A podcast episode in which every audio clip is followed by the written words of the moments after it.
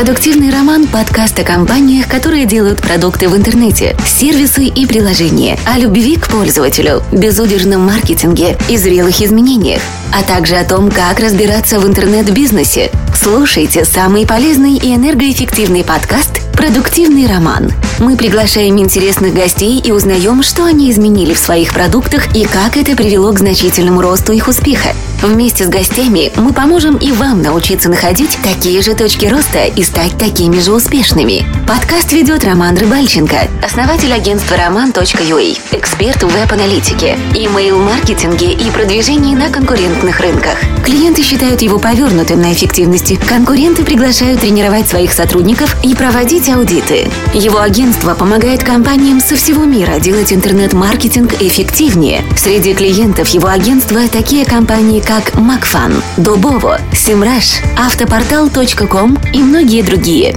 Встречайте, Роман Рыбальченко. То, что Роме рассказывал, а, моя жена вот недавно машину похрестила, типа поцарапала полностью правую бочину, а, выпарковываясь с простой парковки, сдала вперед два метра назад, и в результате сегодня мы с Ромой сюда добирались на Убере удачно, потому что мою машинку красит. Да еще заболел как оказывается, человек, который отвечает за топ-оборудование, и машину буду ждать еще две недели. Продуктивный роман. Всем привет! У нас э, в эфире девятый выпуск подкаста «Продуктивный роман». И у меня в гостях отличный специалист, маркетинг-тим-лид Иван Кузев, с которым я уже знаком, наверное. Мне кажется, что очень долго, по факту, наверное, не так давно. Привет, Ваня! Здравствуйте, здравствуйте. Ты поприветствовал наших слушателей. А, ты работаешь в маркетинг-тим лидом в компании MacPo. Большая часть пользователей знают MacPo по ключевому продукту Clean My Mac. Да, да, все верно. А, наша компания, в принципе, занимается разработкой маковского софта в основном, и Clean My Mac это действительно самый популярный, самое наше такое а, большое детище за последнее время. Его очень часто путают с этими баннерами «Тормозит Mac» и продуктом компании Zero Alliance MacKeeper. Да, есть на самом деле такое, а, путают, а, ну, что я могу сказать? Приходится с этим мириться, приходится с этим жить. А Макипер действительно достаточно тоже огромный продукт, огромная компания, и учитывая их маркетинговые бюджеты, рекламы у них много. Так что... В общем, дорогие Mac-пользователи, если вы видите где-то рекламу «Тормозит мой Mac», это скорее всего, не Ваниных рук дело, да, то есть и вся репута, ну, репутация продукта э, MacKeeper, она не, не связана с Clean My Mac. Clean My Mac – отличный продукт, которым я лично пользуюсь. Э, он у меня стоит со второй версии на моем маке, чистит, э, вы его продвигаете, сейчас вышла третья версия. Скажи, мы начинаем обычно по традиции с того, сколько человек работает в компании и сколько зарабатываете в год. А, в компании на данный момент работает 126 человек. А, ну, а на вопрос, сколько мы зарабатываем в год, к сожалению, не могу сказать точных цифр, потому что компания закрытая. Но, ребята, это больше миллиона новых платных пользователей в год, так точно. Отлично. Очень круто. У нас вот как-то э, во всех выпусках приходят люди, и кто-то стремится к миллиону там оборотов в год. У вас миллион платящих пользователей в год, это на самом деле больше, чем миллион долларов, потому что платят вам не по доллару, это точно. Очень круто. А, скажи, пожалуйста, ты в компании работаешь где-то, вот у меня указано тут с 2012 года. А, как ты пришел? С чего начиналось все? Ты застал вот этот вот наверное, стремительный рост, э, что отдела маркетинга, что и вообще, наверное, в компании. Расскажи подробнее. А, да, на самом деле в 2012 году а, я еще в то время жил в Ужгороде, работал в Ужгороде а, на компанию Swans of Air Solution. А, она работала на Запад. А, и в какой-то момент а, со мной связали, связались ребята из МакПо, предложили а, провести собеседование сначала по скайпу потом приехать в Киев. А, а этой компании, к сожалению, я ничего не слышал. И для меня было странно, что же это такая компания в Киеве, продуктовая. И первый раз слышал, хотя я был таким относительно уже Mac-пользователем, слабеньким, но все же.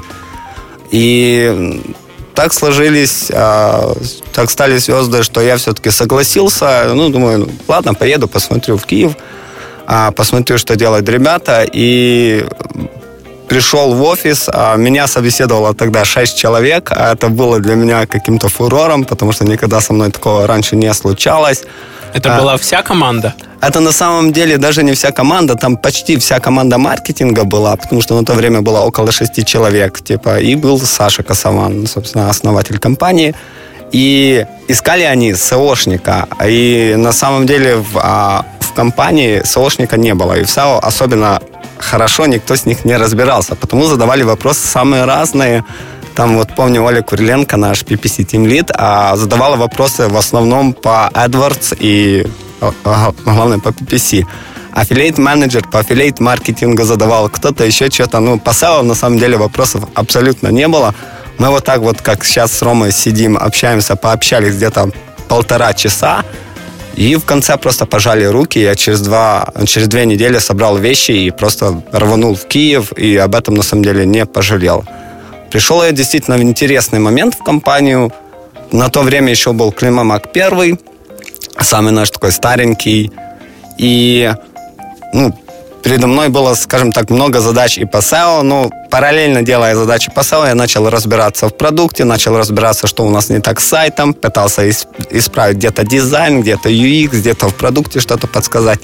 И так вот по чуть-чуть, по чуть-чуть, э, заходя на разные зоны ответственности разных людей, а, ну, дорос до, до тим лида и до своей команды, которую пришлось уже собирать в Украине. Очень, очень круто. А, получается, что ты не боялся э, и не стеснялся лезть не в свои зоны ответственности. Ну, скажем так, я их не считал не моими, потому что для меня, для SEOшника стояла задача а, все-таки принести бизнесу деньги, а не просто трафик. И если я понимал, что что-то не работает, и мой труд там, а, моя оптимизация, продвижение только на 10 или 5% эффективны, потому что какой-то кусочек функционала не работает в продукте, или сайт заверстан не так, или UI ужасен, то я это менял, чтобы принести 100% а, потенциала своего труда. Потому как-то так. Очень, очень правильный подход. Очень многие специалисты, то, что мы видим на рынке, и с чем потом приходят клиенты и нам жалуются, это то, что очень многие специалисты, я вот PPC-шник, я не хочу разбираться в аналитике, я не хочу разбираться в сайте, это ваша ответственность, вы собственник, и не грузите меня. Я там по вечерам или на выходных хочу отдыхать и заниматься своими делами.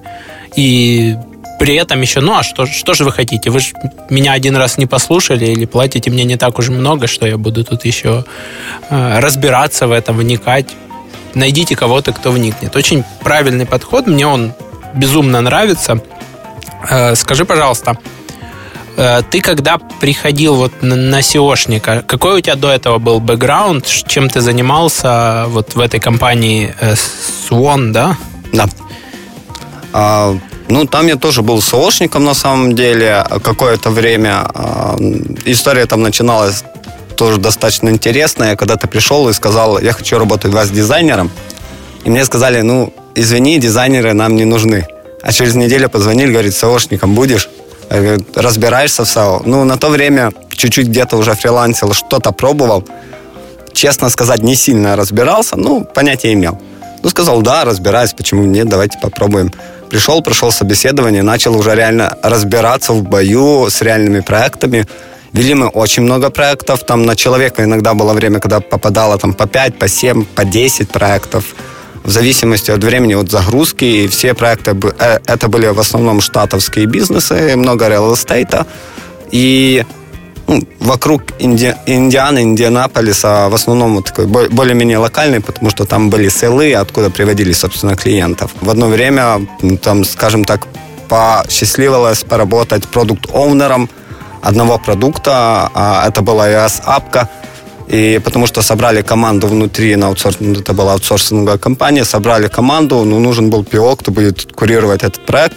А так как я этот проект вел по маркетингу, по SEO и уже остальным а, направлениям, решили, что я лучше всего подойду. Так что и попиошить успел. Очень, очень классно, будет полезно нашим слушателям. И это твой опыт. Получается, что ты, в принципе, никогда не боялся залазить в смежные зоны э, ответственности, и плюс к тому, там, то, что присутствует у многих, наверное, предпринимателей и высокоуровневых специалистов, ты как бы соглашался, а потом разбирался, что же, что же придется делать, учить и, и осваивать. Ну да, совершенно верно. Не бойтесь, если вы сейчас нас слушаете и работаете где-то продукт-оунером или маркетологом, который хочет перейти в продукт-оунером, э, или просто в сфере маркетинга, не бойтесь пробовать что-то новое, да? Да, просто, ребят, не бойтесь работать. Это нормально. Очень не... круто. Звучит, не бойтесь работать, и это нормально. Прям такая э, психотерапевтическая сессия. Работать это нормально. Скажи, пожалуйста, возвращаясь э, к продуктам компании MacPo, да, мы чуть-чуть коснулись Clean My Mac. Для слушателей объясню, что это продукт, который чистит ваш Mac от мусора, удаляет старые файлы, ненужные файлы, э, файлы, которые занимают много места и вам не понадобится. Например, одна из последних фич, которая меня очень порадовала, это удаление ревизий документов, которые создает там Keynote, Pages и прочие программы, которых у меня на Маке выяснилось там, что 3 или 5 гигабайт только вот таких вот э, копий файла, которые я уже, скорее всего, не вернусь никогда. А какие еще продукты вы делаете, на какие из них вы делаете сейчас ставку? Что вам и, и туда же, что, что приносит деньги, а что вы планируете, что будет приносить деньги? Ну, если на, начать с тех продуктов, которые есть еще, на которые, скажем так, а, достаточно успешные и большие, есть у нас такой еще Gemini, а, он удаляет дубликаты, он также ищет похожие между собой или очень похожие между собой файлы.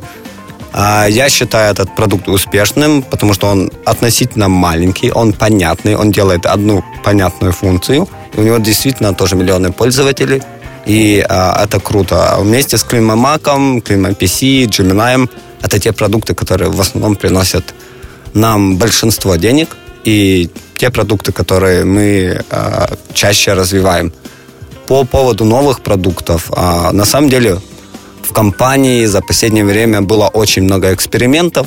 Зайду издалека, мы там где-то год тому назад решили сделать такой себе лапс, как Google выделяет пятницу на что-то поделать свое, мы тоже ее выделили раз э, в две недели поработать. И, ну, не знаю, где-то около 8 маленьких продуктов э, тестовых уже появилось, и даже они там тех же пару тысяч долларов зарабатывают. Но самым большим и самым амбициозным проектом за последнее время это стал, стало наше новое детище Сетеп – мы его разрабатывали год. Идея вынашивалась, наверное, намного дольше. Но вот буквально там 25 января мы его запустили. Э, это сервис, как скажем так, если по-простому, это Netflix для апок. Э, сервис по подписке. Ты за 9,99 в месяц получаешь доступ к самому лучшему маковскому софту. Тебе не нужно покупать его отдельно. Он всегда у тебя есть, он всегда у тебя установлен, точнее устанавливается, когда он тебе нужен. И э, это на самом деле круто. Мы замахнулись на поменять, в принципе, как люди пользуются софтом в целом на маковском рынке.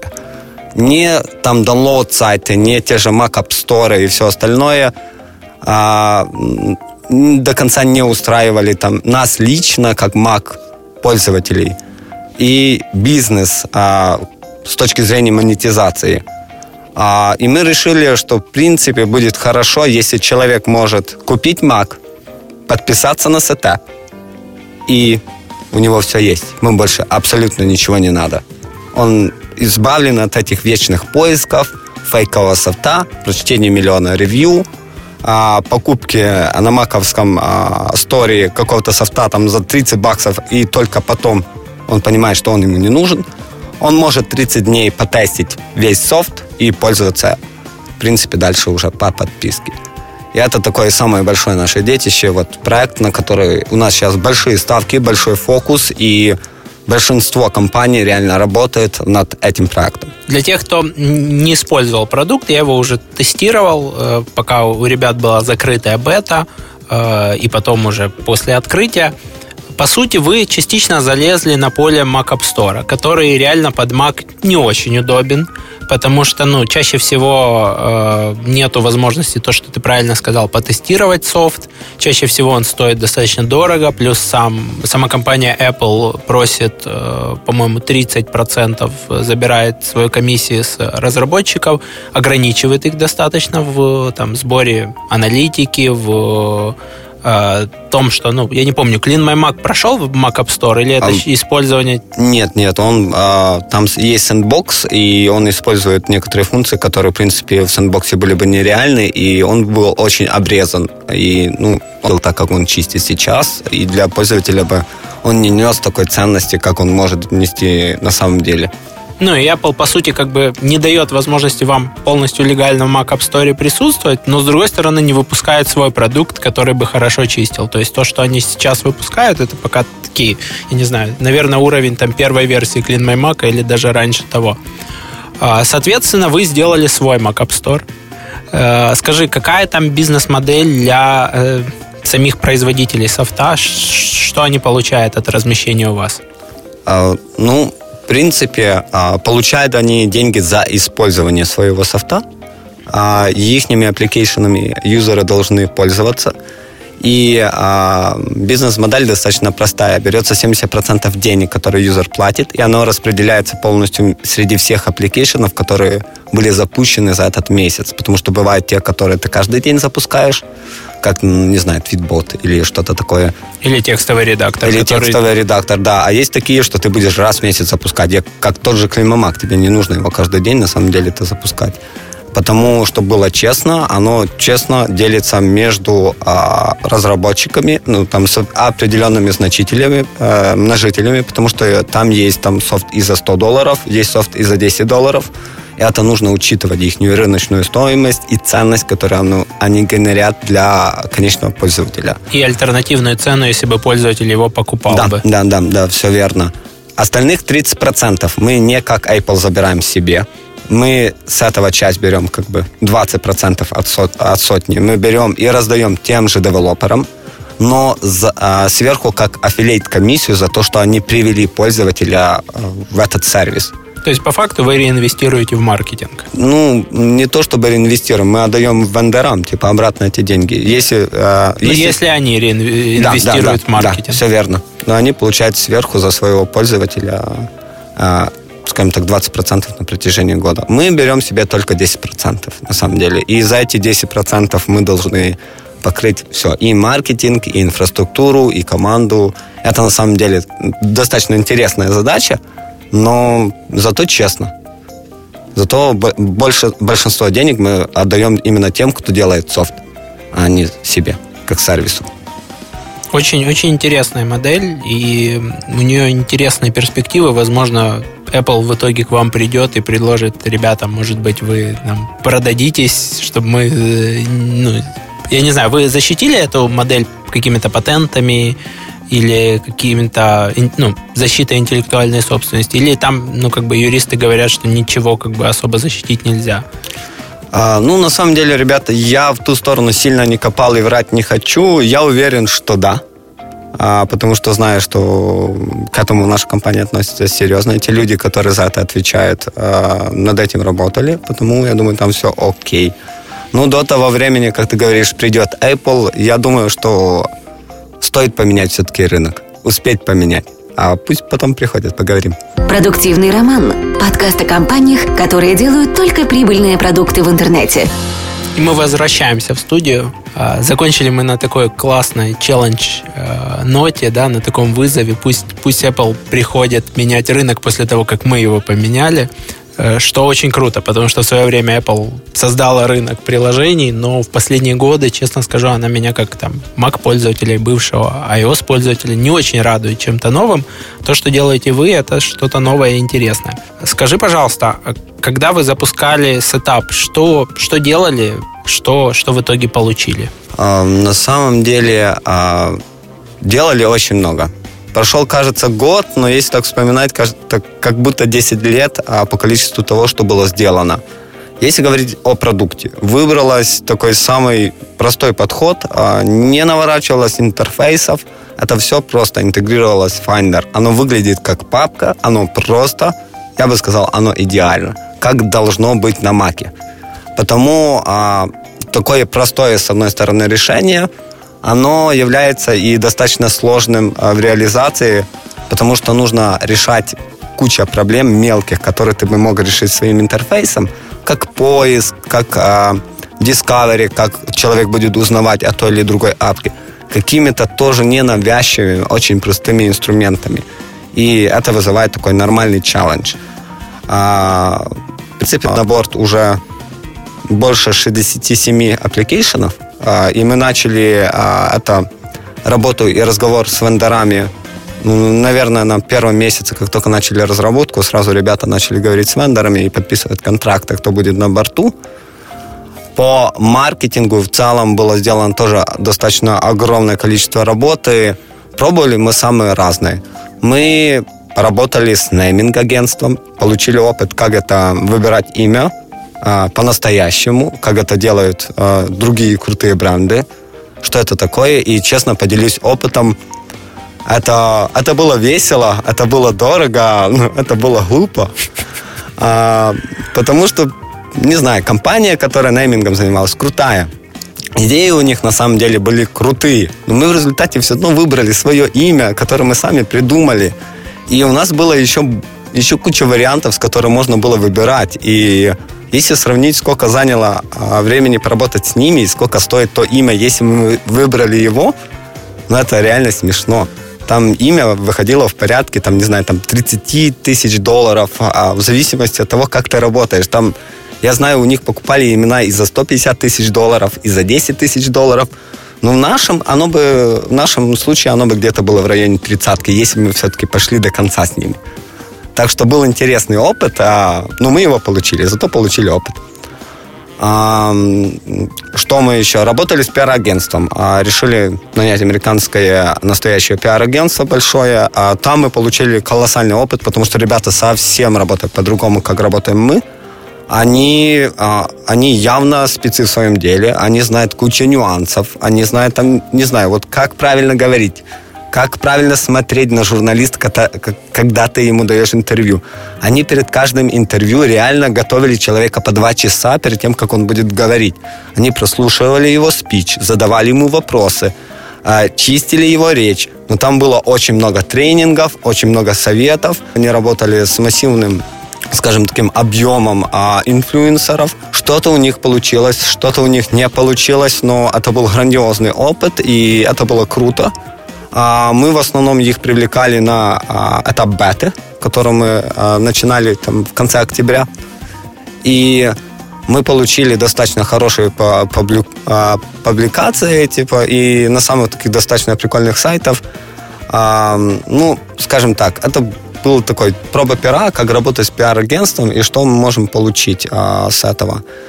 Но самым таким веселым и, наверное, новым для нас было, а, мы решили снять несколько рекламных роликов, а, потому что нужен был охват. Это сервис новый, а, на рынке не существует подобного решения, потому нужно большому количеству людей донести, что ты сделал, что делает сервис и зачем он нужен. И сделать это реально массово. Мы начали работу с такими ребятами, как Super Heroes. Они занимаются видеопродакшеном, и я вам скажу честно, ребята, вот с ними я рекомендую, наверное, каждого работать. Потому что начинали как с видеопродакшеном, но после первой встречи я понял, что они нифига не э, видеопродакшн, а они чуть ли не целое маркетинговое агентство. Они реально знают, что они делают. Они задают вопросы по, куда покруче любого пиар-агентства, маркетингового агентства. Они с нами проработали абсолютно все. Прошлись по нашему позиционированию, по месседжингу, по value. Ну, ребята за короткое время сделали грандиозную работу, чтобы просто понимать, что за видео для какого сервиса они снимают. И подбор актеров. Они все делают с душой. А вот это просто, я считаю, что это настоящий бизнес, потому что я вижу, как они работают. Я верю в то, что они делают. Я вижу результат, и было супер приятно с ними работать. В результате мы сняли 5 роликов, а, и задача, над которой мы сейчас работаем по этим роликам, это получить по ним охват 30 миллионов маковских пользователей. Это достаточно много и достаточно сложно в условиях нынешнего таргетинга по маку. Там он Гугла он не всегда есть, где надо. Не всегда есть, не всегда дает ту операционную версию, которую тебе надо. Именно потому что ну, часто подмешивают ее пользователи со старых операционок, и я когда сотрудничал по этому направлению продвижения Mac софта, ну, как бы, они тебе не нужны в таргетинге, но Google разводит руками, говорят, мы там не знаем почему, надо разбираться, разбираются долго, но это и не очень типичная для них штука. На самом деле, что еще делали, если взять в целом а, пиар а, по нашей нише. Здесь силами одного человека, Юли, а, наш, нашей пиарщицы, она сделала грандиозную работу. А, мало того, что она фактически чуть ли не сама вывела продукт на номер один продукт Хант. Я понимаю, это не супер сложно, но это супер сложно, когда мы уже там были, бетой, мы не получили топ. В течение двух месяцев нельзя размещать один и тот же продукт. Если и, там не произошли какие-то да, значимые да, да, да. изменения. Мы делаем релиз, а, мы понимаем, что шансов а, попасть сейчас в топ очень мало, да и вообще попасть на продукт Hunt, а он нам нужен для старта а, проекта, для awareness. И в прошлый раз мы выбрали, возможно, не самого удачного хантера, потому там не сильно охват получился. Я вечером говорю, Юля, не знаю как, но завтра первое место ты должна делать. И человек просто там в районе 11 утра это делает. Я не понимаю, как там с кем-то связалась, с кем-то поговорила. Ну, просто взяла и сделала. Я сам не знал, как это сделать, честно. Я был искренне удивлен, но вот иногда вот такие вещи, чудеса э, происходят, что называется работа, обратно же. А скажи, вот вы запускались там закрытой бетой. Сейчас, если бы вы повторяли э, этот путь, повторяли бы вот вариант там с инвайтами, с закрытой бетой, оно по-твоему сработало в плюс или, или в минус, или ну вот как оно сработало? да, вот такое продуктовое решение, не сразу делать массовый релиз, а вот кусками пускать пользователей, получать фидбэк от них. На самом деле, если бы мы делали еще раз запуск того же продукта, мы бы сделали, наверное, то же самое, только лучше, потому что сдел- наделали кучу глупых ошибок, ну, теперь можно это называть ошибками. Например? Ну, например, а, мы не так четко для себя поставили, что конкретно какие гипотезы мы валидируем на там, первой волне бета-тестирования, на второй. Какие-то верхнего уровня гипотезы мы потестили. А, потестили прием, там, сбор карточек, сразу просить, не сразу просить. А, увидели, что на самом деле люди не хотят сразу оставлять, тем более на бете карточку, мы их убрали. И на самом деле сейчас тоже убрали, так и пошли в релиз без карточки кредитной. И это находка, которую мы получили на бета-тестировании. А, был шанс а, проверить а, реально кучу гипотез. На самом деле, тот же сайт, который мы выкатили на релиз, он явно отличался от того, что был на бете, и там было много доработок, а был чуть-чуть другой месседжинг.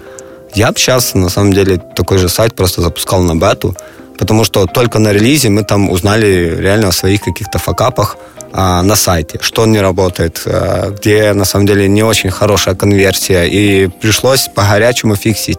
А могли это узнать за два, за три месяца до релиза, и не порет, не порет горячку, типа просто типа сделать нормальный сайт, который конвертит и конвертит сразу с первого дня, когда самый большой всплеск трафика. А, ну и там, не знаю, можно уходить в мелочи, а, мелочи, сколько там было вопросов, а, как прикрутить payment, как он должен работать, должен ли он сбирать, сразу а, должен а, давать возможность платить PayPal или нет – а куда включать ват и как это воспринимается пользователем. Эти все мелкие нюансы тебе потом по ходу пришлось разбираться в релизе, вместо того, чтобы разбираться до релиза. Когда у тебя пользователей меньше, времени больше, да, да. цена ошибки ниже. И оно очень сильно а, влияет, а, на самом деле повлияло на то, что и шло в релиз, а, что и шло по приоритету. Потому что времени на девелопмент было мало. Мы себе поставили задачу релизить максимально быстро, потому резался только scope, то, что мы делаем. И если мы не проводили бету, мы наверное, со старым scope ом зарелизились, это был бы, ребята, неуспешный релиз.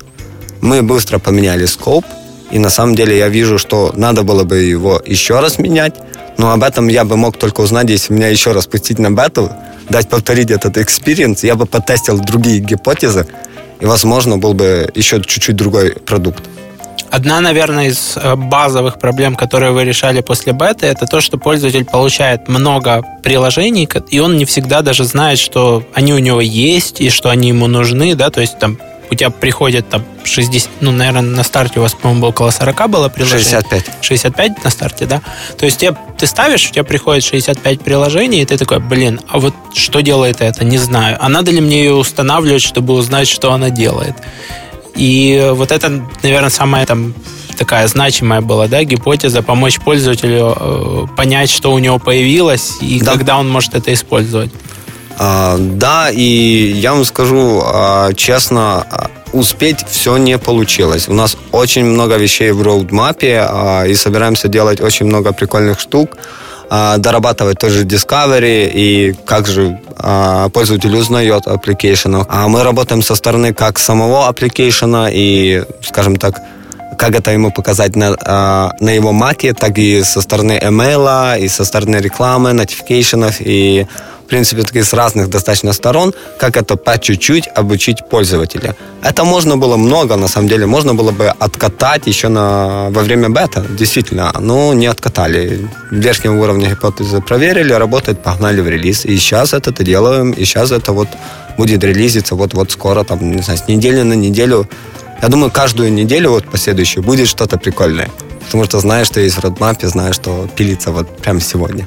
Я так понимаю, что ну, на, на первом этапе вы в основном проверяли, что продукт работает, запускается, что вот все технически правильно устроено, а уже на втором этапе подключились к тому, что донести пользователям и, и дать им понять, как это использовать. Да? Ну, точнее, не дать им понять, как это использовать, а обучить их более глубоко. Угу, да.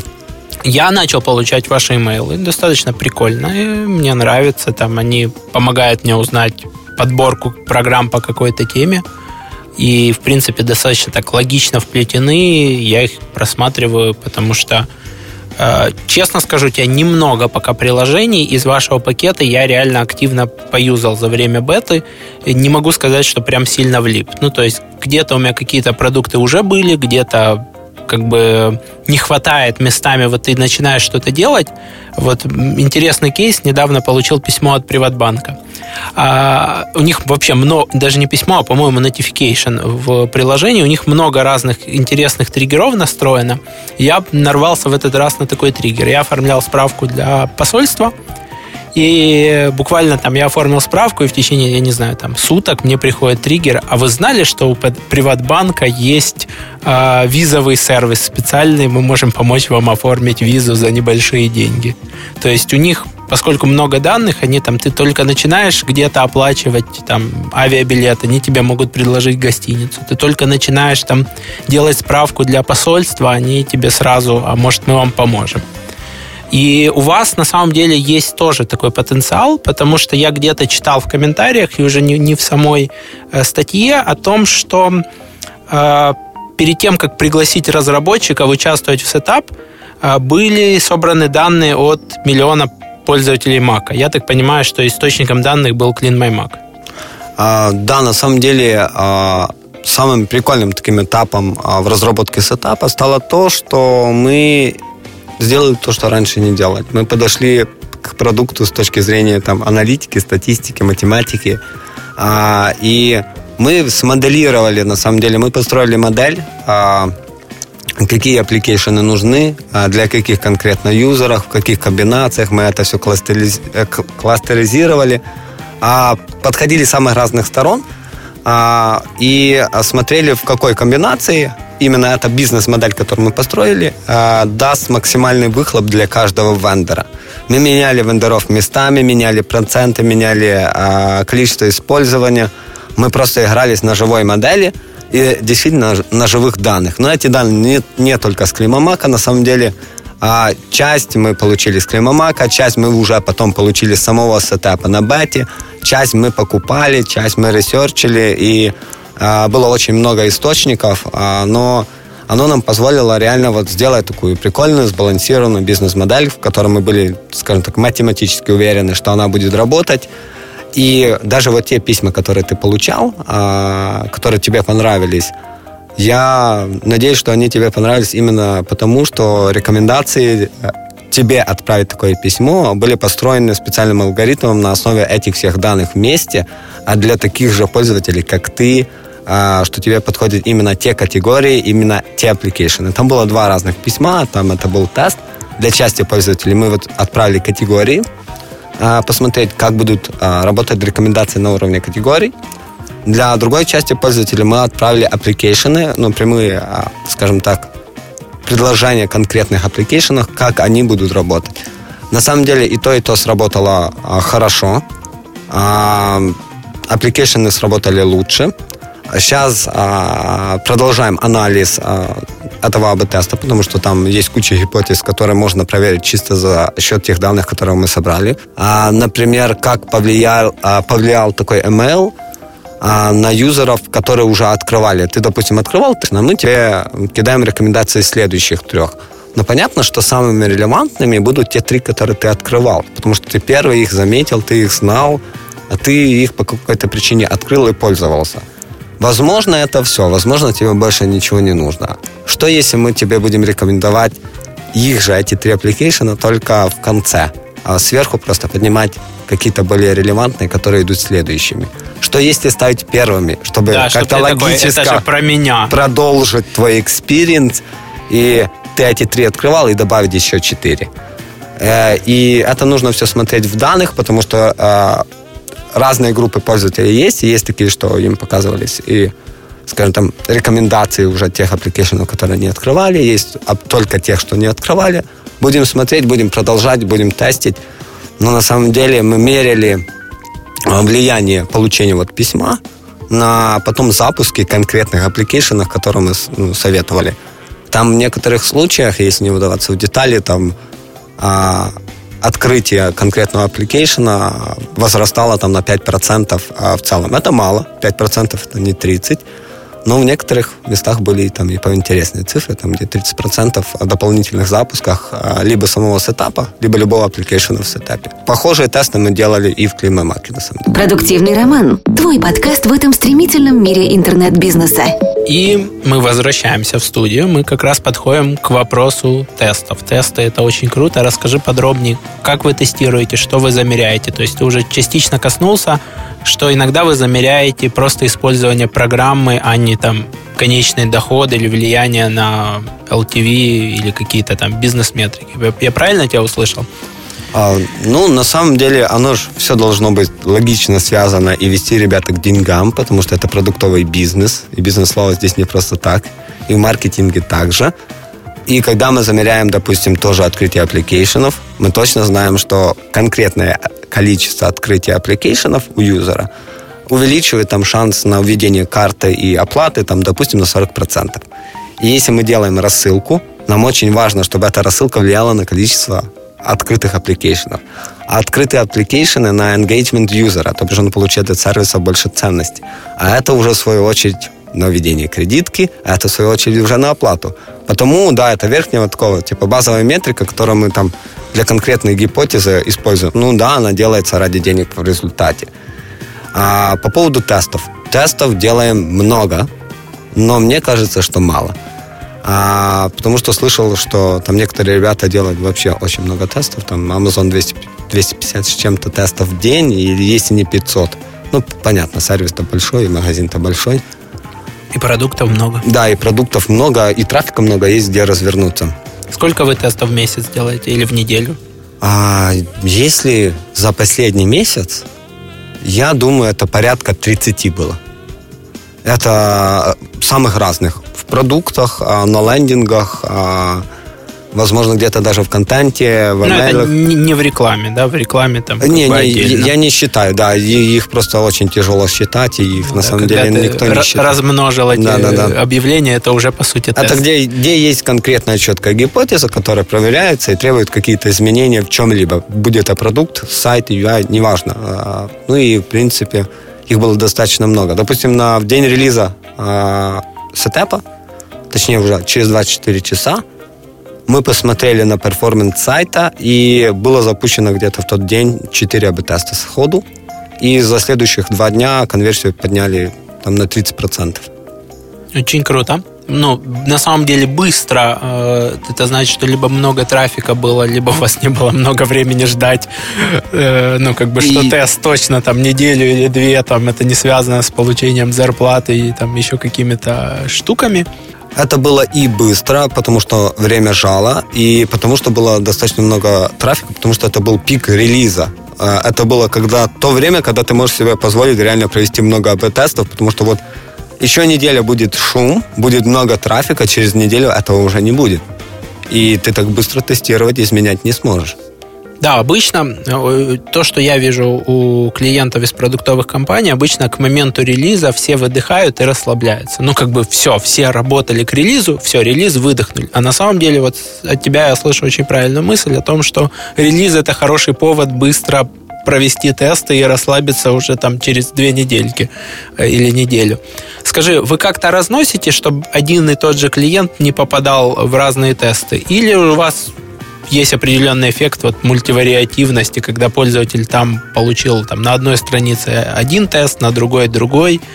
То есть как-то вы используете вот то, чтобы у него не пересекался опыт, или особо ну, не паритесь этим вопросом? Ну, если говорить о тестах, об тестах на сайте, то да, а все пользователи разносятся даже на уровне целевых аудиторий, потому что это зачастую разные каналы, разные лендинги, разные целевые аудитории, а они падают в разные бакеты и потом не пересекаются.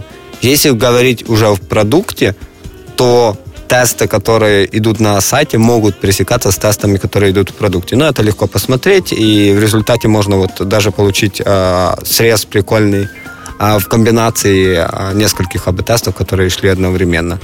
Но на моей памяти вот так, чтобы не было одновременно вот таких двух тестов, которые могут повлиять друг на друга и будут накладываться точно. Зачастую пытаемся держать вот все в чистоте а, и делать эксперимент чистым, чтобы потом не пришлось переделывать или не дай принимать неправильных решений на такой грязной статистике. А, ты еще спрашивал, что собираем в продукте, вообще что меряем. А, на самом деле, если взять тот же Климамак, то там мерять очень много можно что. А, продукт большой, а, у него куча модулей, куча функций. И если копнуть чуть назад, то в 2012 году, когда я пришел, а, не собирали абсолютно ничего. И оно же работало, и продукт рос, и бизнес развивался.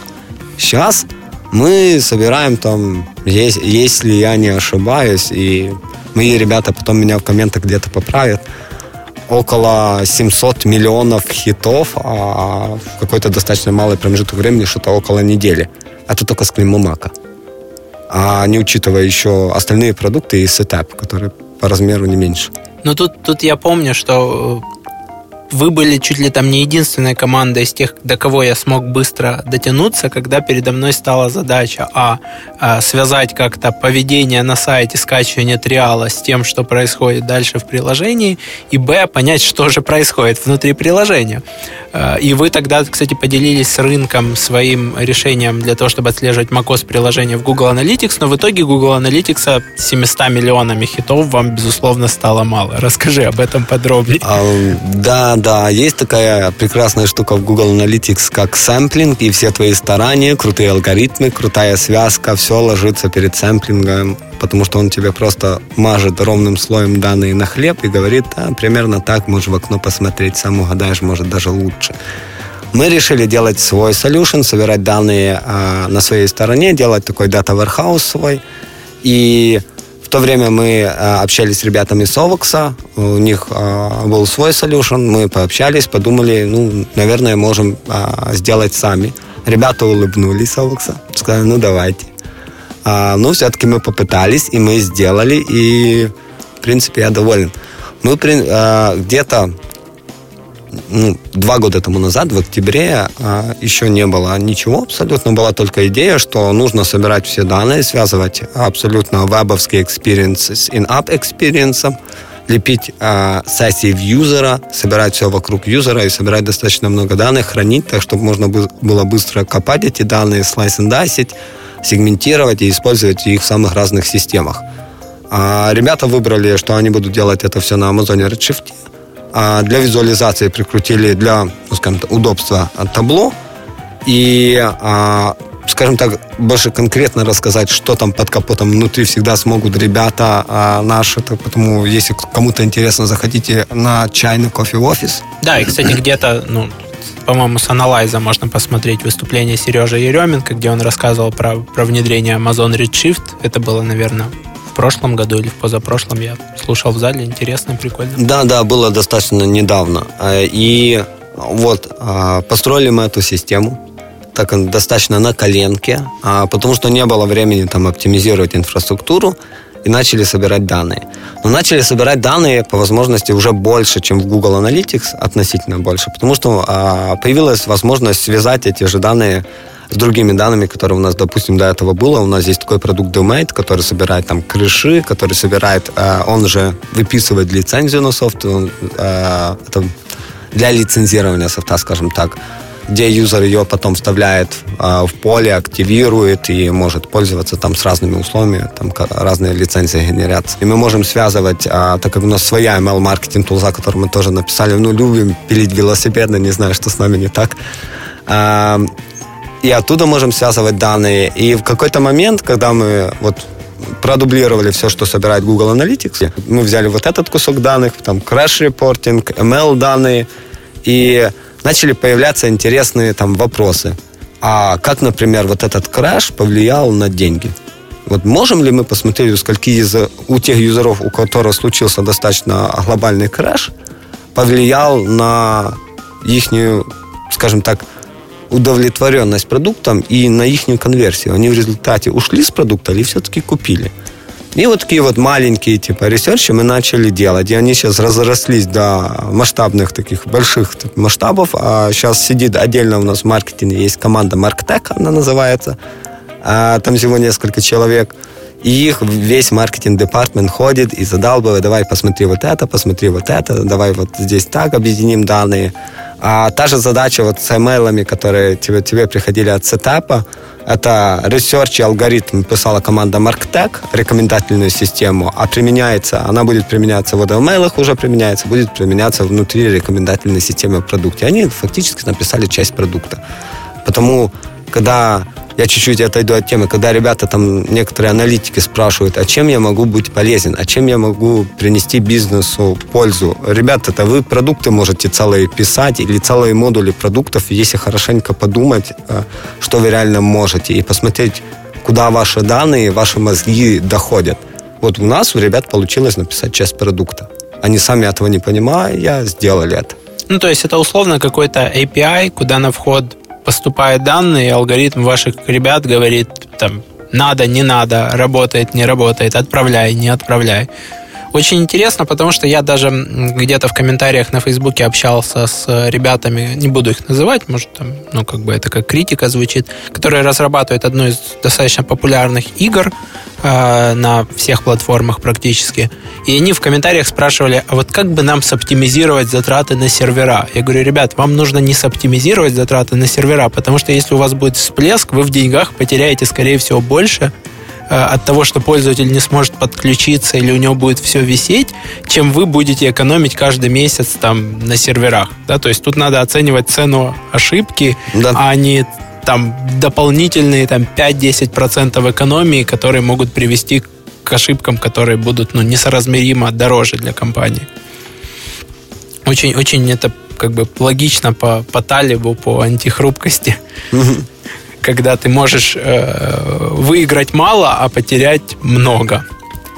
Отлично. Э, скажи, пожалуйста, как строился отдел маркетинга, какие у вас сейчас там распределения ролей, функций, как правильно вот компания, которая начинает расти, начинать выстраивать отдел маркетинга. Потому что я сталкивался с, с абсолютно разными, там, когда работал на стороне клиента и потом, когда там консультировал или внедрялся как консультант, мы сталкивались абсолютно с разными моделями. И хотелось бы узнать про ваш опыт. У вас больше 30 человек, да, сейчас в маркетинге? Да, да. Сейчас в маркетинге у нас 30, 36 человек. Ну, на самом деле, не не все, можно так сказать, маркетологи, потому что а, отдел большой, и маркетингу всегда нужно много разных ресурсов, потому у нас там внутри команды сидит и веб-девелопмент, и дизайнеры, и копирайтер, то бишь это такой э, полнофункциональный отдел закрытого цикла. Который, такой маркетинг продакшн, да? Да, да, который сам, сам себя же обслуживает и сам все делает. А, ну, начиналось это все, как я уже говорил, там с пяти человек, и в основном люди э, занимались какими-то конкретными направлениями. Был один человек, кто занимался PPC, один, кто занимался, допустим, там ML-маркетингом, один, который занимался пиаром, и, грубо говоря, вот так отдел строился, и по каналам нанимались специалисты, и он разрастался. А в какой-то определенный а, момент уже и специалистов стало много, и запросы в компании стали побольше, и нужно было это все дело скейлить и развиваться, расти, и рук всегда не хватало. И не хватает до сих пор, на самом деле. Потому а, было принято решение, что это все дело нужно объединить, а, все команды, абсолютно всех людей в маркетинге в один отдел, потому что там было два отдела раньше – который веб-разработкой занимался, поддерживал сайт, делал лендинги, и там куча работы на самом деле ребята делали. И такой больше маркетинговый, да, то те же PPC-шники. Которые чаще всего заказывали. Были услуги. прямыми заказчиками. Это все дело объединилось в большой отдел и поделилось сейчас на пять маленьких команд. И вот а, люблю на примере PPC-шной команды а, рассказывать, потому что оно всегда понятно. Там сейчас три маркетолога, которые за ним, ну, PPC-менеджера, ну, кто как их называет, ну, там, три маркетолога, копирайтер, дизайнер и верстальщик. То есть у них конкретно под команду выделен дизайнер, который делает все эти там да. ресайзы баннеров, все эти... Э, при этом сайтом он занимается там лендингами под PPC или а, это не его как бы чем, зона? Чем занимается команда? Дизайн и копии баннеров полностью на команде. То бишь дизайнер занимается и баннерами, копирайтер пишет копии а лендинги дизайнит дизайнер, собственно. А верстальщик как раз а, одно время занимался тем, чтобы он это все дело сверстывал, типа копи брал, брал дизайн и, короче, верстал лендинг. Потом, когда стало много, а, скажем так, много приходить, а, быстро нужно делать лендинги, а, такая скорость нас не устроила. И ребята решили воспользоваться Webflow. И что что сделал э, верстальщик, он все, в принципе, настроил во Flow так, чтобы команда сейчас э, сама заходила, если нужен лендинг, быстренько делала. И он сделал несколько шаблонов, он сделал несколько наработок, с которых темплейтов, скажем так, с которых команда берет и клепает себе лендинги. И сейчас полностью э, лендинг, допустим, строится дизайнером. Он дизайнер сам же рисует, сразу же его верстает, копирайтер сразу же туда свою копию вставляет.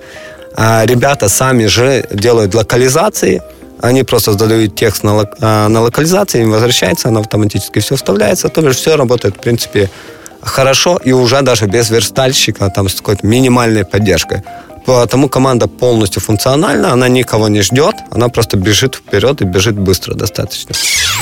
Продуктивный роман. Подкаст, который внимательно следит за успешностью продуктов в интернете. И мы возвращаемся в студию. За окном уже постепенно темнеет, но свет знаний проникает сквозь ваши наушники и наши микрофоны. Очень интересный подход про, про команду. Получается, что верстальщик в какой-то момент даже там уже вышел в другую команду или смог сконцентрироваться на там, условной верстке, я так понимаю, блоков, которые на будущее еще нужны, да? А, ну, на данный момент, в данном случае, верстальщик уже пошел в следующую команду, где он больше нужен и где он сможет расти профессионально и развиваться, где перед ним будут стоять задачи более сложные. И так, в принципе, происходит у нас часто, что маркетинг в целом компании – если поговорить там, э, быстренько пройтись, какие есть команды, потому что я быстро рассказал, как, как состоит структура, это пять команд, и одну PPC разобрал.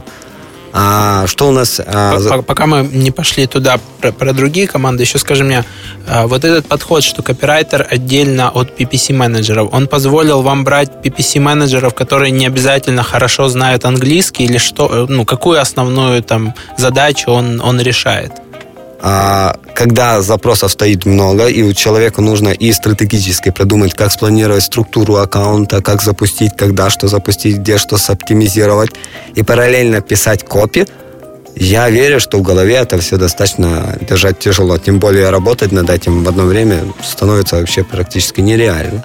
И такие маркетологи, которые узко на тактику смотрят, теряют ценность быстро на рынке. Они меньше думают мозгами, делают руками. Вот нужно им давать время думать, ребята, просто, и тогда все, каждое их решение, они отвечают за огромный бюджет, будет намного-намного продуманнее. И вот так получилось. Есть копирайтер, он пишет.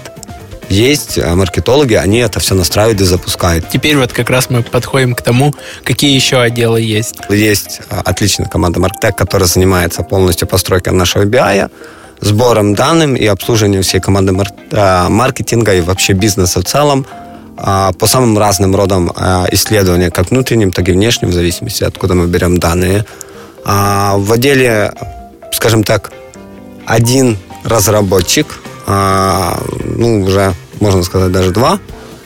И вот, не знаю, там он строился, отдел так по чуть-чуть начинал, и все с Олега, одного разработчика, который очень захотел заниматься Data Science. И он в одно время сказал, ну, ребята, я хочу заниматься Data Science. А я сказал, Олег, хорошо, давай, типа, будешь, он был в другом отделе, в другой команде, говорю, давай у нас маркетинг и будешь заниматься Data Science. Говорит, где? Говорит, ну, не знаю, где, давай команду сделаем, давай вот будем свой BI пилить. И он начал. Так как он был хорошим разработчиком, он это все запилил очень быстро. Потом к нему присоединился Серега, а он же занимался веб-аналитикой, очень отличный специалист. А, и они вот в паре начали работать. Один умеет, знает, как работает Google Analytics, он знает, как работает маркетинг, какие данные нужно смотреть. Второй больше о development е и интересуется активно, очень классно интересуется data science ом и алгоритмикой. А, получилась гремучая смесь. А, к ним присоединилось еще двое ребят, там уже в течение года. И тоже так, скиллы напополам. Кто-то чуть-чуть больше в development и в data science, кто-то чуть-чуть больше в анализ.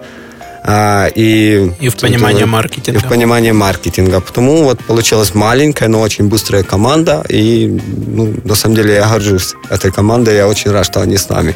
И команды у вас получается там 5-7 человек, да? Да, да, да. Команды действительно небольшие. А что и по командам есть еще самая маленькая команда, это ML-маркетинг команда. А, к сожалению, там единственное место, где долго были еще шарят ресурсы, копирайтеры и дизайнеры, потому что не получилось да, укомплектовать все команды сразу же, чтобы были полностью самостоятельными. А, но там сидит один человек, а, и систему, которую ML-маркетинга, через которую мы делаем очень много рассылок, миллионные рассылки, делал один человек, один девелопер. Вот он второй. И чуть-чуть помогает дизайнер и чуть-чуть помогает копирайтер. Сейчас копирайтер там более dedicated получается, но дизайн все-таки шарит ресурс. Вот это маленькая команда, там один email-маркетолог, один девелопер, и вот кого, кого найдут а, в других командах. Есть еще контент-команда, которая занимается, в принципе, такая сборная солянка, affiliate-маркетингом, SEO, а, SMM а, и пиаром. А, в принципе, такая inbound команда, да, если да, да, говорить да, да. языком HubSpot. То есть та, которая занимается контент-маркетингом полном понимании, что дать партнеру, что разместить на, да. на сателлиты, сайты и так далее, и, и что отдать в СМИ, и что еще из себя разместить, получается. Да. И есть сайт-команда, которая, ну, так называлась, потому что она занимается сайтом. На самом деле туда перешел в эту команду работать а, продукт-маркетолог а, Клима Мака Рэй. А, он в одно время сказал, я хочу.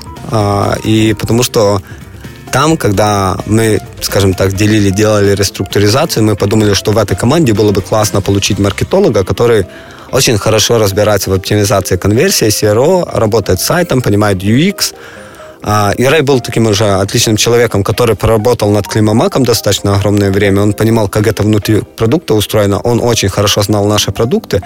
И у него как эстетический вкус хороший был по дизайну, так и, в принципе, понимание а, всех аспектов а, маркетинга, разных каналов по специфике своей должности. Потому он с гордостью забрал а, себе эту должность, и сейчас это вот называется сайт-команда, но она на самом деле занимается инфраструктурой, там сидят админы или девопсы, и, собственно, разработкой сайта, поддержкой сайта и оптимизацией конверсии в целом. Так что, типа, тоже такая достаточно команда интересная получилась. У них же тоже свой копирайтер и свой дизайнер. Очень, очень мне нравится интерфейс Clean My Mac. Он нетипичный, он не совсем там вот такой вот Apple style, но он достаточно простой, понятный, наглядный и с любовью сделаны вот какие-то анимации, переходы, там, всплывания, уведомления, то есть всегда приятно использовать. И прям, ну, как бы там, я сейчас смотрю на нее, и даже так тяжело сказать, что бы еще добавить в это все UX э, решение, потому что все достаточно хорошо работает и понятно. Скажи еще, э, поскольку мы уже коснулись там большинства продуктов, э, Clean My Mac, Setup, э, Gemini и остальных, какие ты помнишь кейсы кратного роста или падения в связи с изменением в продуктах, да, то есть что вы меняли не столько там в рекламе, безусловно, отдельная тема, вообще тебя можно расспрашивать очень долго про SEO, про аффилиатов, ты там выступал в Киеве на Семпро, я помню это выступление, ну, у нас в первую очередь подкаст про продукты, поэтому вспомнишь ли ты какие-то кейсы, когда вы что-то меняли в продукте, и это приводило или к факапу и кратному там падению каких-то показателей, или наоборот к росту? Я очень ждал этого вопроса, а, ну, потому что в продукте всегда меняется очень а, много всего, и оно действительно влияет. И нас, к счастью, а, были очень скажем, такие удачные прыжки между версиями Климамака. Там с первой на второй, с второго на третий, но они определенно были, скажем так, закономерны и для этого много чего делалось. Если разобрать кейс, как прыгнул а, у нас conversion rate с первого клемамака, когда мы выпускали апдейт до второго, что там было а, сделано намного а, лучше. Мы получили там а, плюс 40% конверсии, ну, особенно плюс 40% денег. Покупку в скачивании. Покупку. покупку. Именно с, а, с того, кто уже скачал, с триала в пейт, грубо говоря. Того, кто скачал, попробовал и купил. А, ну, был, во-первых, переработан типа весь интерфейс, и там оценить а, в целом, насколько хорошо сработал UX, и каждая деталь его очень тяжело. Это бы заняло, наверное, пару лет тестинга каждой, каждой мелочи, как она повлияла. Но там был переработан а, фактически trial flow а, чуть-чуть. Там уже были добавлены нормальные окна, где говорили, объясняли юзеру бенефиты, что он получит, когда он купит полную версию. Потому что раньше было просто модальное, обычное стандартное окно, которое говорило, у тебя как бы ты почистил 500 мегабайт, все, теперь покупай лицензию мы добавили банальные вещи, ну, кажется, не открытие в маркетинге и не в продукте, просто сказать юзеру, что он получает. И не только сейчас, в данный момент, а что он и дальше будет получать, приобрел этот продукт.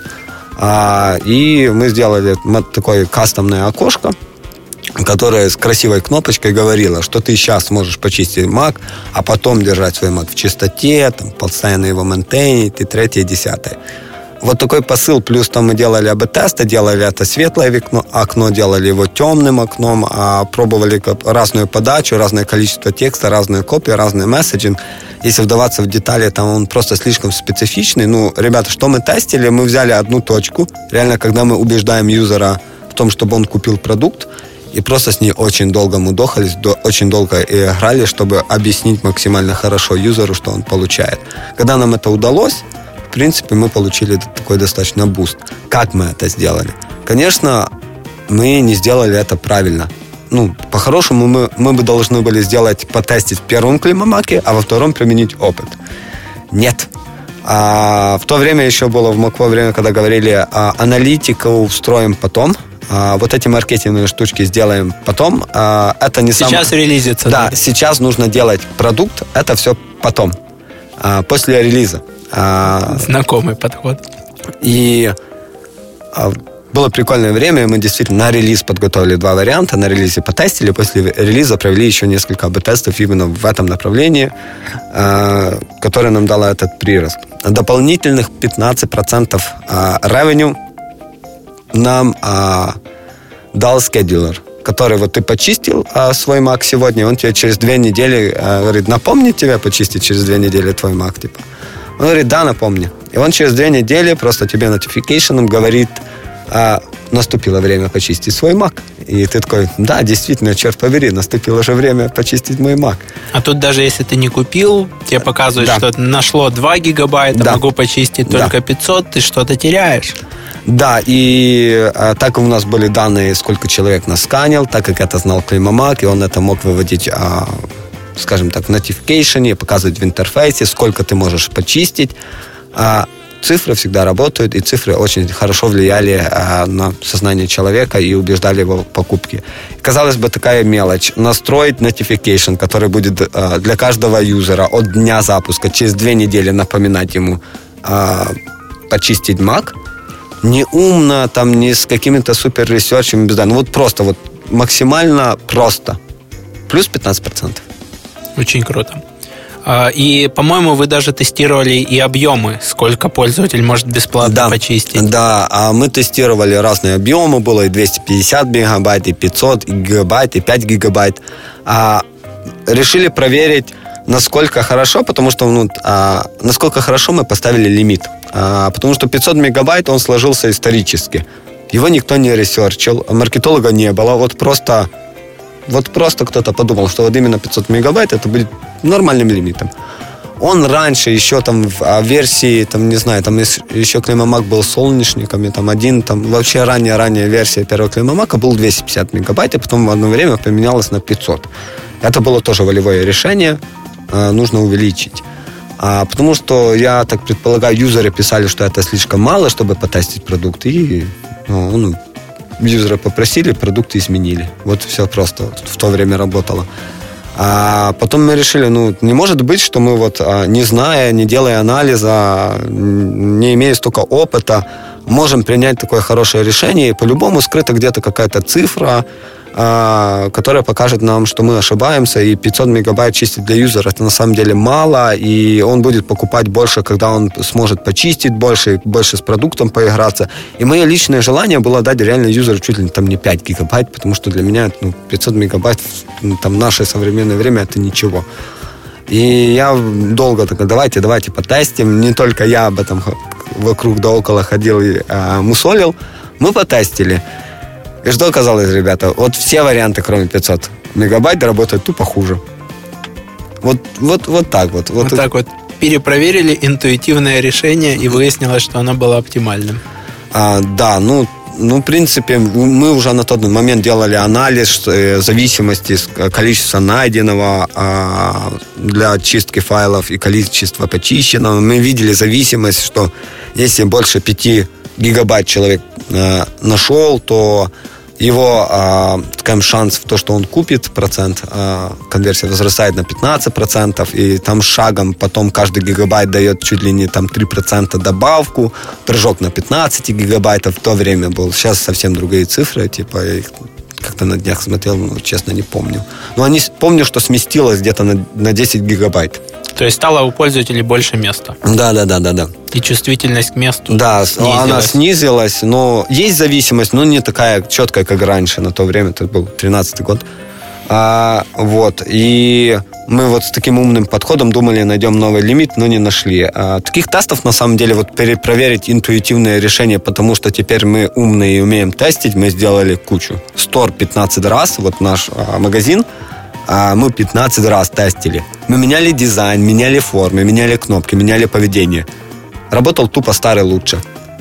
Он, он нам не нравился, мы уже, типа, не знаю, мы на него смотреть не могли. Ладно, для юзера он зашел, его раньше не видел, первый раз посмотрел, ну, такой себе старенький стор, да ладно, купил и пошел. Для нас мы его видели, ребята, каждый день, и каждый день его пытались оптимизировать. Вот тупо ни в какую. И по сегодняшний день. Вот то, что работало тогда, работает сейчас. Мы не нашли лучшего варианта. Нашли какие-то там микроизменения. Вот на сторе на самом деле добавили одну надпись uh, Select your license, uh, которой не было, вот заголовок, типа, перед тем, как uh, список цен и кнопки. И это дало плюс 15% конверсии. Uh, на то время,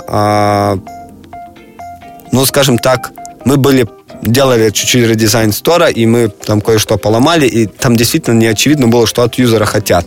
Ну что, в интерфейсе продукта говорилось «активируй», здесь говорилась кнопка «купи», А что купить, что активировать? Э, ну, для generic пользователя это не так просто, на самом деле, понимать, что такое лицензия, что она должна активировать, что такое лицензирование софта, почему я должен ее покупать, что это за код, что это за ключ, и он, они пытались с этим разобраться. Но когда ты добавляешь надпись, что ты должен выбрать какую-то лицензию, купишь, ага, ту лицензию, которую просили меня в продукте, а, я сейчас выберу, куплю, и туда. Все понятно. Как оказалось, такая маленькая вещь, плюс 15%. А, а, что мы делали? Прыжок следующий, это Климамак второй, Климамаку третьему плюс 30%. Это лично перепроверял, потому что была битва такая в маркетинге в одно время, когда говорили, типа, каждый маркетолог говорил, что я вот оптимизировал свой канал, потому у нас продажи лучше. А я долго говорил, говорил нет, ребят, это потому, что Cocoa э, команда, это команда разработки Климамак, села, они в продукте кое-что поменяли, он сейчас конвертит лучше, и все каналы и стали работать. Подросло. Всех подросло. Говорит, давайте, ну, ваши заслуги ваши, ихние, ихние, типа, давайте не путать. А, ну, это был вопрос там такой, он длился, и я лично действительно сидел и проверял, потому я в этих 30% уверен, на чистом трафике, экспериментировал. А, что мы там сделали по-другому? Мы дальше начали дорабатывать Real Flow. А, какая была проблема? То, что юзер а, заходит а, в продукт, а, он сканит, чистит, 500 мегабайт лимит начистил, все, его просит купить. Он выключает, закрывает окно, пробует еще раз э, там посканить, почистить, тоже окно просто стопер. И он мог 7-8 раз закрывать окно и пытаться еще раз там почистить, и оно не шло. И юзер не понимал, почему почему с ним поступать так жестоко? Он ничего не может сделать, и оно как-то нелогично. И, и он, возможно, ожидал, что вы разрешаете почистить по 500 э, мегабайт, а не всего 500 да, да. мегабайт. Что типа вы как бы продаете ему экономию времени. А, возможно, кстати, об этой гипотезе мы даже не думали, а, ну, мы понимали, что с такого а, поведения пользователя понятно, что все плохо.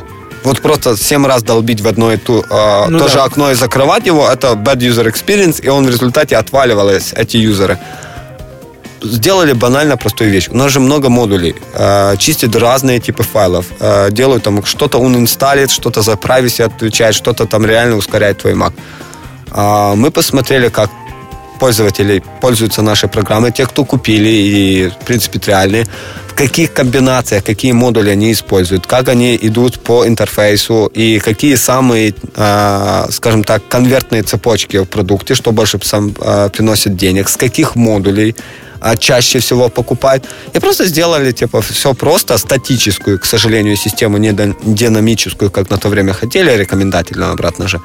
А что если юзер раз закрыл окно, потом попробовал по мы ему второй раз еще раз окно показываем, но уже говорим чуть-чуть другой месседж. Иди, мы знаем, он не пробовал еще три модуля. То есть он реально попользовался 10% продукта он не может сейчас решить, покупать ему, стоит уже покупать продукт или нет. мы ему рекомендовали, иди попробуй сделать то. И кнопку сразу переход в тот модуль. Он уходил туда, еще что-то еще чистил, и дальше нажимает, говорит, ну, либо купи, либо иди попробуй еще это. Там у тебя еще лимит не восполнен. У нас было, стало не один лимит 500 мегабайт, а там разные лимиты по разным типам модулей.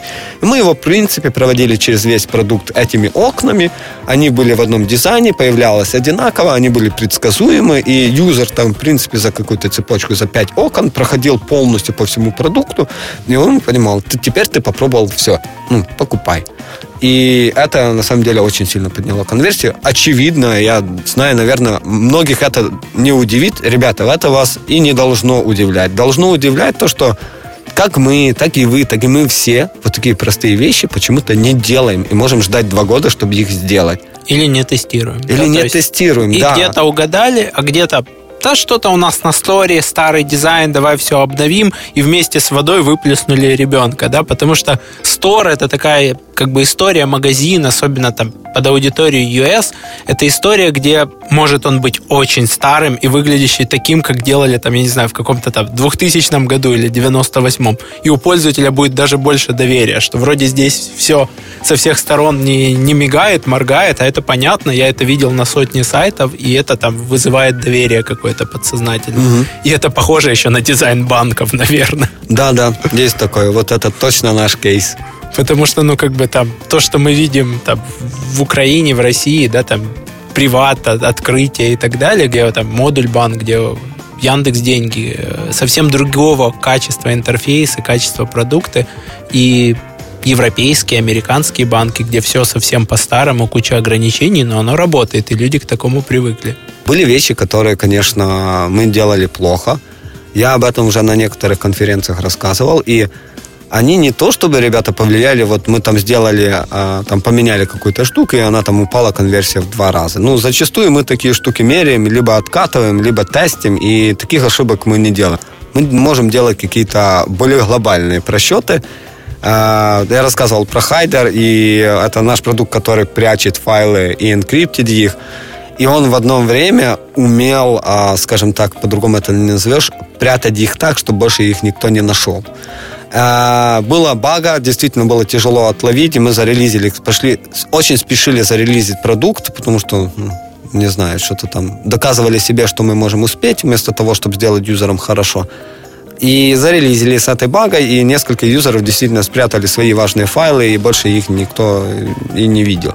Потому что он их заинкриптил, а ключ потерял, грубо говоря. Ну, не знаю, там больше технических деталей наших девелоперов. Может, что-то я сказал неправильно, но в моей вселенной оно происходит именно так. Это был на самом деле такой серьезный факап, потому что он, э, он на самом деле, я даже не знаю, за, за какое количество недополученной прибыли он отвечает. Я помню, ты рассказывал, что вам как-то уже там даже неудобно продолжать развивать этот продукт. Вы потеряли одному да. пользователю там кучу всего, да, это там фотографии какие-то, может, личные, какие-то личные данные и их не восстановишь. Вы там, я не помню, вы ему мак отправили. Да, да, там, там был а, человек, который потерял действительно фотографии своей семьи. И, ну, я, я до сих пор, у меня это как а, каждый такой случай шрамом на сердце, он остается в опыте и будет всегда помниться, как уроком, что делать, что не делать, на что стоит обращать внимание. Ребят, я не знаю, типа, вот, вот сами подумайте, что такое взять и потерять там а, фотографии там, своего ребенка там, за последних, там, не знаю, пять лет, как он рос так это жесть. Ну да, да, это ну, не переснимешь. Это, это не вернешь. Да, да, мы ему там от, отправляли фотосессии и все остальное. Но, ребята, это, это, ну, это жалкие попытки, это все, что мы могли, типа. Это было искренне от нас. На, мы искренне сожалеем, сожалеем до сих пор. И это искренне мы, не чтобы загладить вину, чтобы он перестал э, говорить, что наш продукт плохой. Для него наш продукт был ужасен, не то чтобы плохой. Э, ну, я не знаю, как это по-другому объяснить, но действительно, да оно накладывает определенную ответственность, определенный отпечаток в твоем опыте, когда такие вещи случаются. И я не знаю, я там лично ответственность чувствую за каждого такого юзера. Я знаю, каждый девелопер у нас такой же. И это, наверное, то, что нас делает хорошей компанией, хорошей командой. И то, что делало наши продукты хорошими. Потому что когда мы начинали, слушали тупо юзеров. Что юзер просит, то ему и делали. Не хватало мозгов делать какие-то супер крутые маркетинговые ресерчи. Зато хватало мозгов просто общаться с юзером. Искренне нормально. На форуме, в email. И слушать, что он просит. Сейчас да, сейчас хватает мозгов не только слушать, но и валидировать это все круто. Но слушать это, наверное, самое главное, а, что вы должны вынести там с такой нашей ошибки, нашего урока и не допускать ее. А были и другие продукты, когда мы целый год девелопили продукт, а, потому что его нужно обновить. А, выпускали, но конверсия в два раза хуже, чем предыдущего. Там ошибка больше, больше скрыта в маркетинговых фишках. Мы чуть-чуть перестарались с промоушеном внутри продукта. И он раздражал пользователей, и они говорили, это уже не тот продукт, который был раньше. Раньше был он практически без промоушена, был там маленький такой намек – и им было приятно. Они чувствовали, что нас поддерживает, когда покупают продукт, там определенный офер. А когда мы его сделали более маркетинговым, он говорит, не, ну, ребят, ну, давайте... Вы жадные капиталисты. Там, да, да, что там больше маркетинга, чем функционала этого продукта, алло. А, и мы это быстро почистили, исправили. подуспокоили свои нравы, ну, сделали просто рекламу менее заметной, потому что она там яркая достаточно была. Она не была плохо, она была за user-friendly, супер user-friendly. Она просто была действительно яркая и не в чуть-чуть не в подходящий момент показывалась. Поменяли момент, поменяли цвета, все отлично. Подкаст «Продуктивный роман» о компаниях, которые делают продукты в интернете, сервисы и приложения. Подписывайтесь на новые выпуски на сайте roman.ua в разделе «Подкасты». Ставьте 5 баллов в iTunes и рекомендуйте друзьям. И мы возвращаемся в студию. Насколько я помню, у вас э, саппорт никогда не был на аутсорсе или, или было время? А, на самом деле, а, частично было время, когда мы пробовали, как это скейлить саппорт и пробовали пользоваться аутсорсом, но сейчас а, у нас все in-house и дальше скейлим саппорт in-house. И прикол нашего саппорта то, что ребята реально супер классно разбираются в продукте. Они, кстати, когда приходят новые сотрудники в MacPaw, а, саппорт э, делает обучение о продуктах каждого нововведения нового сотрудника. Он рассказывает о каждом продукте. Они их супер классно знают наверное, лучше всех. Даже девелоперы так хорошо не знают наши продукты как саппорт. И они работают а, напрямую а, с DevTeam, и все, что им говорят кастомеры, все передают им напрямую, потому там такая хорошая, хорошая связка. А, вот. Это что касается саппорта. Очень, очень вдохновляющая история. Как, как я не знаю, там было два-три сооснователя компании, выросло вот в такую огромную историю. Скажи, лично ты, вот у тебя сейчас появился ребенок. Когда ты находишь время отдыхать и как ты отдыхаешь, как ты проводишь свой досуг? Я отдыхаю в работе, э, потому большинство времени я действительно провожу либо в офисе, а, либо за компьютером, а, читая или развиваясь, а, зачастую новости, что по нише. Но когда есть, действительно, у меня есть еще хватает силы, энергии, я вот прям, у меня есть желание, типа, есть две вещи, которые, а, ну, скажем так, которые я там не променяю, наверное, даже когда буду стариком. А, это компьютерные игры, это жесткий гейминг, а некоторые это называют таким настоящим задротством. Ну, это типа такая маленькая гаджетомания. Она проявляется в том же даже гейминге, потому что я люблю собирать кастомные компьютеры, люблю, когда железо мощное, когда оно интересно законфижено, потюнено. Иногда из этого идет дым, и я в 3 часа ночи спасибо мою, что можно купить у вас процессор в 3 часа ночи. А, За разгонял, да? Да. А, да, разгоняю, а, еду в мою в 3 часа ночи, ставлю новый, и до 5 утра засыпаю спокойно, потому что вот, да, я собрал именно тот компьютер, сейчас можно что-то пошпилить. Ну, уже сплю. Так что это на самом деле такое мое хобби поиграть в игры и пособирать мощные компы или прикольные гаджеты, поколлекционировать, потестить. Вот очень люблю что-то новенькое, попробовать то, что только-только на рынке появилось. Хотя бы, не знаю, где-то там пять минут подержать в руках, посмотреть, что это. Интересно. А, получается, что у тебя дома не только Mac, но и Windows стоит. А, потому что основной гейминг это же все-таки да, Windows. Да, да, да, да.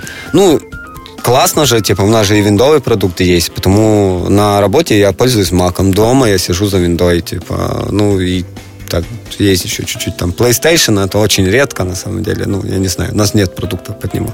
Слушай, в компании, вот я знаю, у вас там 3D-принтеры появляются, всякие там технические гаджеты. Это благодаря твоему как бы увлечению или у вас много людей, которые любят вот точно так же, как ты, ковыряться в железках. Нас на самом деле, а, ну, не то, ну, да, можно сказать, что много. Нас таких несколько психопатов, и каждый в своем а, чем-то копается. Вот а, Саша искренне тоже интересуется новыми технологиями, потому это по его инициативе. У нас эти появились и принтеры, и станция для пайки и программирования микросхем, и VR куча, ну, и, и, и все в, в таком роде а, собрал комп и отвез его в офис на две недели, потому что можно было поиграть нормально в VR, типа, и он его дома у меня не было банально, ну, это было прикольно. Это такой, типа, как, как студентские годы. Кто что может, все вместе собрались. Ну, в общем, КПИ, если бы в КПИ было бюджетирование. Да, да, да, да, да. На самом деле где-то так. Я типа, был в этой у, комнатке. Да, у, у нас есть отдельная лаборатория и такая типа в стиле гаража, потому что там а, чуть-чуть бардак сейчас. Заходишь, там плоскогубцы лежат, Да, да, VR. да, да. Но именно это вот такая отдушина комната, где ты можешь просто что-то попаять, что-то попробовать новенькое. Это всегда классно. Это вдохновляет на самом деле. Если ты хочешь делать крутые новые продукты, если ты хочешь менять рынок, если ты ставишь перед собой такие амбициозные цели, так ты должен подпитываться этим всем. Откуда тебе брать энергию? Откуда тебе, а, ну не знаю, вот понимать, куда движется это все, куда развиваются технологии, куда идут люди, а, что есть сегодня а, уже, когда мы вчера там представляли, что это там будет далекое будущее.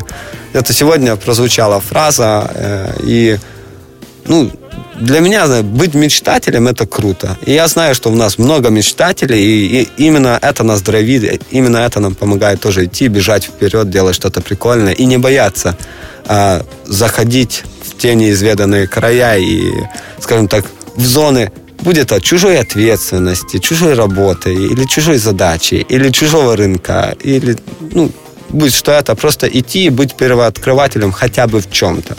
Это лично дровит меня, и я знаю, дровит очень много у нас в компании. Это то, что дает мне личную энергию.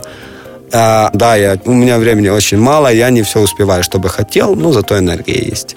Очень, очень вдохновляюще. И мне нравится, вот я тоже постепенно к этому сейчас прихожу, что когда мы работаем на виртуальных полях, да, когда ты там, ну, не всегда ты можешь прям пощупать свой продукт физически или там принести домой там, и сказать, это я сделал, да.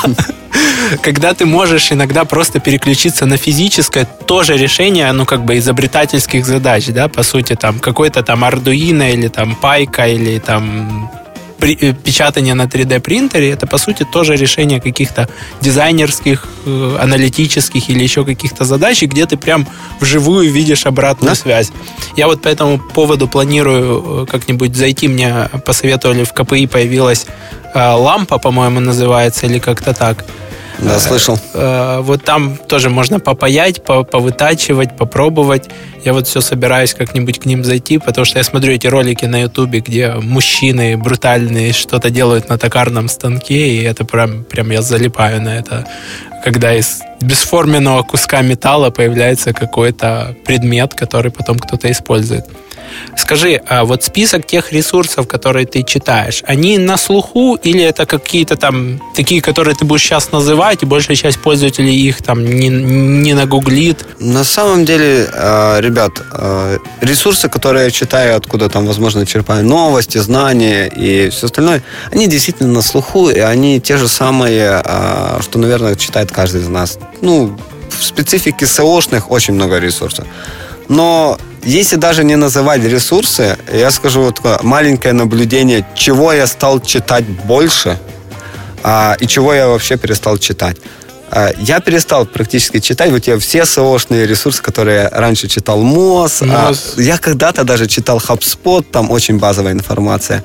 А, и Engine Land. Это все крутые ресурсы. Они, у них классная информация, но они все о тактике они о том, когда ты точно уверен в каком-то глобально правильном решении, и тебе нужно тактически точный удар, чтобы там вот получить на два юзера больше, там, или на, на 2 миллиона, неважно. И я больше сейчас а, читаю книги. Книги по маркетингу. Старые, старые, как не знаю, как мир, ничего не поменялось. Типа, типа Котлера? Да, да, да, именно его я и читаю. Сейчас вот... А, Котлер, есть... Траут, Агил, да, да, Хопкинс. Да. Сейчас он даже со мной я а, пришел с тобой вот а, поговорить, пообщаться. И у меня где-то в э, рюкзаке вот там 15 издание Котлера, там э, то, что он, э, ну, скажем так, учебник его, который он преподает в университете. И это этого года книжка, ну, точнее, прошлого, 16-го. И я купил, потому что там свежие кейсы. Там свежие кейсы на реальных компаниях, вот там, которые были за последних там полтора года э, на рынке. А, там есть и примеры по Slack, и по Amazon куча. И очень классно, когда ты на современных компаниях, которые ты точно знаешь, и ты являешься клиентом этих компаний, читаешь какой-то базовый, а, сначала базовый маркетинговый материал, такую сухую теорию, которую там было там 60 лет тому назад, и на самом деле тысячу лет тому назад было придумано. И потом видишь, как эта компания, большая, умная, огромная, мультимиллионная машина применяет. Когда ты разбираешься больше таких очень простых принципах, оно кажется, что оно все на самом деле сложно. Оно все на самом деле очень просто, ребята. Нужно просто реально иметь желание учиться и не придумывать, что ты все знаешь бо ни в коем случае такого не будет. Я себя в данный момент чувствую очень глупо, очень, так скажем так, отдаленно. Я знаю, что я, наверное, не догоняю, типа, половины происходящего в реальном маркетинге, и мне еще туда бежать реально очень много. Ну, ребята, черт побери, я туда собираюсь бежать, я буду бежать, и, и а потом на финише посмотрим. Меня не интересуют такие детали. И вот это такое чувство голода, типа Джобс об этом говорил на самом деле, и не знаю, может, где-то его фраза вдохновила, возможно, где-то, типа, примеры реальных людей, с которыми я работаю, меня вдохновило постоянно учиться, но то, что действительно еще помогает, это просто признавать, что ты действительно ни, ничего не знаешь, и тебе еще предстоит очень-очень многому научиться. Ты можешь быть уже экспертом, ты можешь быть очень крутым специалистом, но это никак не значит, что ты знаешь все, и ты вот просто вот Википедия а, в, каком, в каком-то виде. Потому вот такие простые книжицы мне идут на ура, перечитываю несколько раз. И честно скажу, в, прошлый, прошлом году читал, а, перечитывал. На одни вещи обращал внимание. А вот сейчас перечитываю на вторые. И больше стал а, обращаться к книгам как а, к источникам знания. Я точно знаю, что я об этом читал, точно знаю, что там есть подход фреймворк. Там есть один нюанс, который я был глуп. И в прошлый раз, когда я читал, я не понимал, зачем он. Вот просто я прочитал и выучил сухую теорию, ну, не понимая, нафига мне это знать. А теперь я понял и хочу это еще раз почитать, когда я понял, что эту проблему сейчас буду решать здесь и сейчас, в текущем бизнесе. Я знаю, что это именно об этом там. Я спокойно перечитываю там 2-3 страницы книжки и спокойной душой ложусь спать, потому что я знаю, что мне завтра делать. Причем делать не только завтра, но и весь следующий год, а то и два. Очень вдохновляюще. Поэтому, ребята, те, кто нас слушает, а те, кто дослушал до конца, они с запросом на обучение, я думаю, что вы послушали эти рекомендации совсем не зря, и они будут полезны вам в ваших компаниях, ваших продуктах, ваших каждодневных и пятилетних планах. Скажи, мы какой-то в принципе, на самом деле мне нравится этот выпуск. Я даже не знаю, какой тут бонус бы добавить слушателям, чтобы мы собирали имейлы. Мы какой-то бонус можем придумать или хватит и этого, и, и главное, чтобы они внедрили даже вот это вот. Я не знаю, у нас бонусом обычно там какие-то скриншоты отчетов, примеры там, э, там, не знаю, отчетности, там, презентации какие-то, видео полезные, которые там, может быть, рекомендации, опять же, книги или ресурсов, которые там наши спикеры могут э, дать э, нашим слушателям. Нет, нет, на самом деле выпуск тоже хороший отличный, и, и не обязательно каждый раз кормить их бонусами. Да не знаю, давайте э, давайте так сделаем. А, наверное, чтобы поддержать более такой классический маркетинг в Украине, не тактический, а, давайте там Рома выберет как-то каким-то рандомом 5 человек, и мы им подмутим 5 хороших классических книжечек, которые я сейчас лично читаю, и у меня вот всегда под рукой в рюкзаке. И, может, вы к ним начнете обращаться, и они вам помогут. Нет, то подарите другу. Не беда. Очень круто. Очень крутой приз. После передачи поговорим с тобой. Может быть, если они пересекутся с топовыми издательствами, то мы их еще и, и, и подешевле получим. В общем, ребята, мы придумаем как-нибудь форму, по которой вы сможете выиграть 5 5 книг, 5, 5 человек выиграет по одной классной бизнес-книге, которые помогут вашему росту. Спасибо всем, до новых встреч, пока-пока. Продуктивный роман. Подкаст о компаниях, которые делают только прибыльные продукты в интернете.